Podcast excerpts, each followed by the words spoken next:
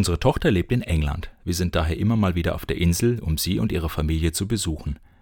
Es sind zwar nur ein paar Stunden mit dem Auto, aber irgendwie sind es doch zwei Welten. Die Engländer haben eine ganz andere Art, mit den Widrigkeiten des Alltags umzugehen. Da wollen viele Leute gleichzeitig irgendwas kaufen oder irgendwo rein. Es gibt kein Gewühl oder Geschubse. Nein, es bildet sich eine Schlange. Und jeder achtet darauf, dass die Reihenfolge in der Schlange auch gerecht ist. Viel nervenschonender und auch viel schneller als die bei uns oft übliche Ellenbogen-Rambo-Manier. Und gerade mir als Fremden passiert in England dann auch mal der ein oder andere Fehler, wie die falsch gekaufte Fahrkarte, die für diese Busstrecke gar nicht gilt, oder als ich mein Auto in der engen Straße für einen kurzen Stopp recht knapp hingestellt hatte und es ein Stück in die Einfahrt des Nachbarn ragte. Der kam natürlich ausgerechnet jetzt dazu und wollte selbst rausfahren. Auch in England wird man selbstverständlich auf Dinge hingewiesen oder in diesem Fall gebeten, wegzufahren.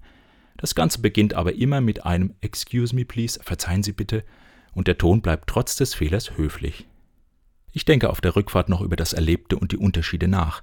Da reißt mich wildes Gehupe aus den Träumen. Tatsächlich will doch jemand mit seinem Sportwagen in die 20 Meter zwischen mir und dem weit sichtbaren LKW vor mir auf der Überholspur. Willkommen in Deutschland.